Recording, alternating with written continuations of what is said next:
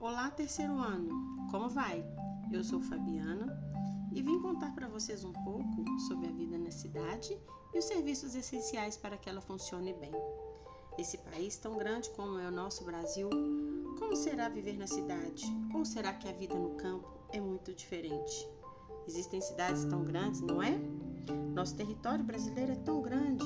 Já pensou como deve ser complexo garantir serviços fundamentais para que toda a população viva com dignidade? Será que é possível viver nessas cidades tão grandes? Já notou que muitos problemas como trânsito, falta de transporte público de qualidade, tornam mais difícil a vida das pessoas? Principalmente daquelas que vivem nos grandes centros urbanos. Então vamos lá, terceiro ano. Vamos aprender um pouco sobre a importância dos serviços públicos para a população? Mas afinal, o que são esses serviços públicos? São serviços que atendem às necessidades da sociedade e eles são gratuitos. Existem porque as pessoas pagam impostos. Qual será a importância desse serviço público para a sociedade? Pois bem, eles são importantes para que as cidades sejam mantidas em perfeito funcionamento. Praças, escolas, limpeza das ruas, hospitais, saneamento, vários outros tipos de serviço. As pessoas pagam impostos. Isso é um meio do governo arrecadar verbas para manter a cidade organizada através do serviço público.